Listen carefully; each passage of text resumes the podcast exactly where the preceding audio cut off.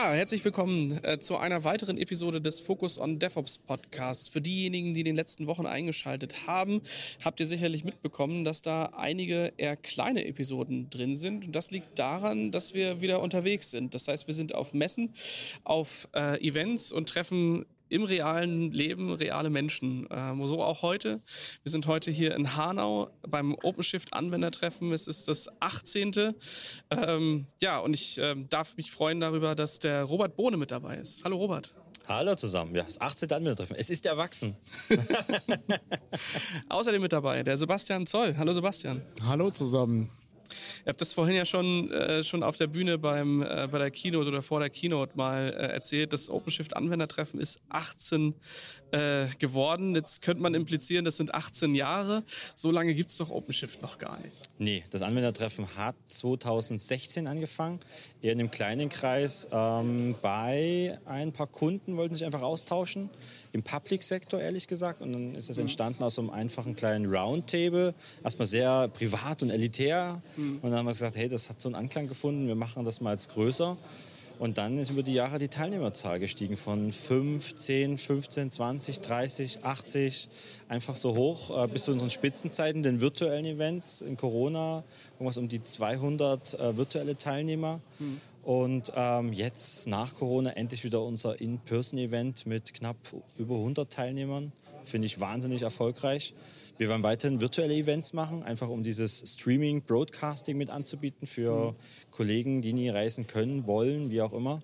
Ja, ähm, ja aber die In-Person-Events sind definitiv ein wichtiger Bestandteil des OpenShift-Anwendertreffs weil es eigentlich vom Austausch lebt. Und diesen Austausch von Person zu Person bekommt man virtuell nie hin. Wir haben mhm. verschiedenste Tools probiert, verschiedenste Technologien, aber das, der Mensch ist einfach dafür gemacht, sich in die Augen zu gucken, die Stimme zu hören, die Empathie zu spüren und einfach miteinander zu reden. Es ist natürlich auch ganz schön, wenn man mal auf einigen Anwendertreffen war und äh, verfolgt das Ganze so mit, wie immer wieder neue Leute dazukommen, sieht, wie das Ganze so wächst und dann auch irgendwann feststellt, ähm, dass man damit auch ganze Kinosäle füllen kann, wie beispielsweise am siebten OpenShift-Anwendertreffen. Und ähm, ja, die Themen bleiben im Prinzip alle sehr, sehr ähnlich und es macht einfach Spaß, sich da in der Gemeinschaft austauschen zu können. Ja, es ist schon krass. Man hätte natürlich auf der anderen Seite auch sagen können, ähm, das ist das 18. Ähm, äh, das 18. Anwendertreffen und wir reden über Kubernetes-Jahre und die vergehen nun mal einfach ein bisschen schneller. das ist auch so das Gefühl, was ich habe, wenn ich so durch die, äh, durch die Reihen gucke, dass äh, viele merken, es ist, es ist kein kleines Thema, es ist ein komplexes Thema mit sehr vielen Zusammenhängen und das, was man mitbringen muss, um das so von oben bis unten zu durchdringen, ähm, das ist halt einfach, man kann sich da schnell verloren fühlen. Ähm, und da finde ich, ist das eben der, der Aspekt, wo so ein, so ein Anwendertreffen auch irgendwie schön ist, ähm, wo man sieht, also locker 50 Prozent der Menschen sind das allererste Mal hier, das erste Mal in dieser Community und die sind halt nicht allein. Also man fühlt sich nicht allein damit, dass man ähm, am Anfang dieser Reise ist und kann ab und zu mal links und rechts schauen und findet da Menschen, die, ähm, die da aber schon vielleicht ein bisschen was gelöst haben an Problemen, wo man dann partizipieren kann. Ne? Ja, man sieht es ja in der Breite der Themen. Also wirklich von den einfachsten wie deploy ich eine Applikation bis hin, oh Gott, ich möchte jetzt Autoskalierung machen auf irgendwelchen Basis. Wie gehe ich mit Multi-Cluster-Management um? Wie tue ich meine Cluster in der Cloud on-prem managen? Bis hin zu wirklich so Spezial-Security-Themen. Ich habe so ein Disconnected Environment, wo hm. kein Internet ist, kein Netzwerk und kein gar nichts. Wie installiere ich da meine Operatoren? Also das ist immer spannend zu sehen, wie, wie breit da die Schere eigentlich äh, zum Teil auseinandergeht zwischen Anfängern und doch Experten, die können sich natürlich gegenseitig auch wunderbar austauschen. Ähm, sehr spannend einfach. Das Schöne ist auch in dem Umfeld, wenn man mal sieht, ähm, die Leute, die neu dazukommen, für die ist die Welt äh, teilweise, die, die Tools auch sehr, sehr neu. Und ähm, wenn man dann zwei, drei Anwendertreffen später kommt, stellt man fest, okay, es gibt wieder neue Tools am Markt. Also eigentlich. Ähm, Dafür sind wieder welche verschwunden. Ist auch ein, ja, genau. Aber jeder Profi ist auch ein Stückchen weit immer ein Anfänger. Ja. Und in der Community zeigt sich das halt auch relativ schnell. Irgendwann gehen die Leute wirklich offen aufeinander zu. Ähm, es muss niemand Profi auf einem speziellen Tool sein, was auf der CNCF-Landscape steht der Austausch hier ist einfach wichtig. Ähm, jeder nimmt irgendwas zum ersten Mal in die Hand. Das Schöne ist, dass durch die Community jeder sehr, sehr schnell eben Fahrt aufnehmen kann und damit aufgegleist wird. In, welcher, äh, ja, in welchem Zyklus finden die Anwendertreffen statt? Gibt es da feste Termine oder ist das eher so abhängig von Engagement vor, und Chancen? Ja, genau, Engagement und Chancen. Ähm, wir hatten es vor Corona ehrlich gesagt geplant, dass wir so drei, vier Mal im Jahr machen, quartalsweise. Mhm. Und jetzt sind wir halt da komplett äh, überrollt worden. Ähm, schauen, wie wir halt zu Events kommen, wie wir virtuelle machen. Also ich denke, wir werden so zwei, drei, max vier Events im Jahr anpeilen. Ähm, eins davon wahrscheinlich virtuell, wie schon gesagt, den Rest versuchen wir in Person zu machen.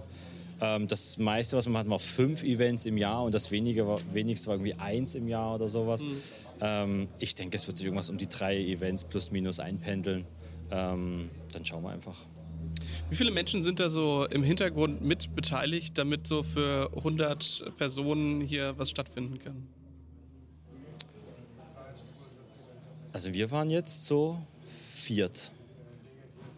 Das Kernteam für, diesen, für dieses Event war vier, jetzt mal wirklich nur Rettet und SVA zusammen, jetzt den Veranstaltungs-Location, Ort, was da noch stattfindet, ähm, Catering, Personal, also ausgeschlossen, aber wirklich die mhm. vorher die Organisation gemacht haben, waren wir zu viert. Habe ich nee, fünf, fünf, wir waren fünf, Entschuldigung. Wir waren fünf. Korrekt. Drei, drei, drei Marketingkollegen und äh, zwei Te Techniker, muss man mal so ganz salopp sagen. Genau. So das Kernteam. Kam immer mal einer dazu und einer wieder weg. Aber das ist so das Kernteam. Aufgrund, dass es das 18. Treffen ist, haben wir natürlich auch eine gewisse Erfahrung, die wir mitbringen. Mhm. Die Marketingkollegen haben eine wahnsinnige Erfahrung, was die ganze Eventmanagement angeht. Und da würde ich jetzt mal frei behaupten, dass das super reibungslos äh, geklappt hat und sehr viel Spaß gemacht hat, die Organisation. Ja, es ist für mich auch schön, dass wir, dass wir uns alle mal wiedersehen. Das ist ja auch, ähm, also ich meine, wenn wir uns sonst halt treffen, ähm, auch wir so als, als Partner irgendwo, das ist eine, äh, eine Kommunikation, die häufig auf Basis von äh, bestimmten Trägern stattfindet. Also wir treffen uns zu einem Thema, haben dann eine Stunde Zeit, reden dann darüber. Aber dass man mal zufällig in der Schlange äh, vorm Essen steht und darauf wartet, dass es da irgendwie losgeht und einfach kontextlos sich mal trifft oder auch einfach in, äh, in random Gespräche reingeht, das ist für mich auch der Teil, wo es dann doch auch nochmal einen anderen Mehrwert hat, ähm, als, als nur die, die ähm, kontextbezogenen Meetings, die wir halt haben, wo es dann um irgendwelche Probleme oder irgendwelche neuen Dinge, die wir uns so überlegen, halt geht. Also das äh, finde ich ist das ist der Teil, der mir bei den, äh, bei den sonstigen Meetings, die man so hat, ähm, oder auch bei den, bei den Online-Anwendertreffen, der fehlt halt. Ja. Man hat seinen, seinen, seinen Punkt, springt da rein und dann ist man auch schnell wieder weg. Und ich habe mich einfach beim Essen vorgedrängelt und habe die Chance verpasst, neue Leute kennenzulernen. ja, wir haben bewusst versucht zu warten und dann gemerkt, äh, verdammt, unsere, äh, unsere Bett ist gar nicht aufgegangen. Äh, die Schlange war äh, nach zehn Minuten immer noch so lang wie vor zehn Minuten, weil schon manche das zweite Mal anstand. Aber gut, es ist, äh, kommt eben mit bei. Also heute hat man eben auch gemerkt, ähm, ich glaube, viele haben sich auch einfach nochmal angestellt, um in der Schlange nochmal reden zu können. ja, das kannst du natürlich auch haben. Ja, wann ist das nächste Anwendertreffen und wo, wie, wenn man das jetzt noch nie gehört hat, aber selbst sich auch äh, irgendwie mit dem, mit dem Bereich OpenShift beschäftigt, ähm, wo finde ich die Menschen, die ähm, demselben Trend folgen? Der Haupteinstiegskanal ist eigentlich unsere Website openshift-anwender.de. Da geht es dann weiter zu Mailinglisten subscriben, wo man regelmäßig Infos bekommt, wann die nächsten Events stattfinden, wo die Folien und vielleicht Recording vom alten Event zu finden sind. Da gibt es einen Slack-Channel, wo man halt sich auch austauschen kann nach den Events oder vor den Events, weil nach dem Event ist ja quasi vor dem nächsten Event. Und äh, wir sind in der glücklichen Lage, dass ich heute die Zusage bekommen habe, ähm, dass wir am 28. September in Wien beim Bundesrechenzentrum das 19. Anwendertreffen hosten werden. Ähm, es gibt noch keine Details über Agenda, es gibt nichts, aber es gibt einen Termin und es gibt eine Location und ich glaube, das ist das Wichtigste. Ja, schön. Das heißt, äh, Sebastian, wir können schon mal die, äh, die Sachen packen und dann äh, gucken, dass wir im September vielleicht mal in Wien vorbeischauen, wa? Korrekt, ja. So mit Notfalltasche im Kofferraum geht immer, klar. Ähm, können wir einplanen. Genau. Und was wir immer suchen, sind, um hier das Forum gleich zu nutzen, ja Kundenvorträge. Also wenn ihr OpenShift-Erfahrung habt als Endkunde, ähm, eure Stories, wie ihr es eingeführt habt, was schiefgegangen ist auch. Das ist ja auch ein Event, wo man mal über die Fehler berichten kann und sich austauschen kann, weil über die lernt man. Wenn alles glatt läuft, ist ja quasi langweilig, da hat man ja keine Herausforderung, nichts zu tun. Ähm, dann meldet euch auf openshift-anwender.de bei den Kontaktpersonen einfach. Äh, bei mir, Robert Bohne, ich bin auf der Website zu finden mit E-Mail-Adresse. Gern noch bei den Kollegen von der SVA, die leiten das dann auf jeden Fall weiter. Ähm, weil Kundenvorträge ist das Interessanteste. Und wenn ihr hier seid, wollt ihr Kundenvorträge hören. Also müssen auch welche Kundenvorträge liefern, sonst funktioniert das ganze Spiel nicht. Es ist eine Community. Hier muss man mitmachen, sonst äh, stirbt Und bis jetzt haben wir zum Glück immer Glück gehabt, dass immer welche gekommen sind. Wie dieses Mal, die Deutsche Börse hat erzählt, wie sie OpenShift eingeführt haben. Spannende Geschichte. Was waren so für dich die, die Sachen, die du daraus mitgenommen hast, Sebastian? Also ich fand es zum einen mal großartig, dass wir das Event so überhaupt ausrichten kon konnten, dass das alles geklappt hat. Angefangen von der Orga inklusive Corona, was ja immer noch nicht ganz weg ist, ähm, fand ich ganz toll. Es hat sich auch ein bisschen anders angefühlt als die ganze Zeit remote. Und ähm, ich hatte tatsächlich auch die Möglichkeit, in ein paar Breakout-Sessions reinzuhören. Ich finde es einfach gigantisch, wie diese Community funktioniert, was da auch zurückkommt und auf welchem Niveau das läuft. Die Community finde ich super, weil, äh, so wie Robert das schon erwähnt hat, man kann die Community dazu nutzen, um einfach über Sachen zu reden, die so nicht auf den Tisch kommen, eventuell. Jeder hat Probleme, das ähm, stelle ich jetzt mal so in den Raum. Ja. Das ist so.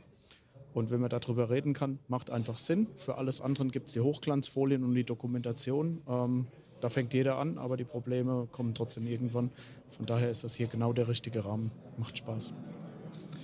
Ja, dementsprechend, wir packen euch natürlich die Links zum OpenShift-Anwendertreffen in die Show Notes. Da könnt ihr sicherlich dann auch nochmal das Recording äh, der deutschen Börse finden. Wenn es aktuell noch nicht drin ist, dann lohnt ab und zu das Refreshen innerhalb der nächsten Wochen.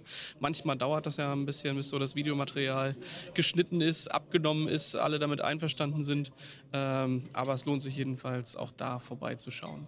Gleichzeitig interessiert mich natürlich auch, wir nehmen ja jetzt äh, immer mal wieder zwischen den Events kleinere Episoden auf, die nicht ganz so lang sind wie das, was ihr sonst von uns gewöhnt sind. Ähm, Gebt uns da gerne mal Feedback. Ist das gut für euch? Wie fühlt sich das so an? Wünscht ihr euch andere Themen eher? Das werdet ihr gerne los unter podcast.sva.de. Ja, und ich werde mir da gleich nochmal einen Kaffee holen und dann geht es, glaube ich, in die nächste Breakout-Session. Danke, dass ihr dabei wart. Dankeschön. Dankeschön. Bis zum nächsten Mal. Ciao. Ciao. Ciao.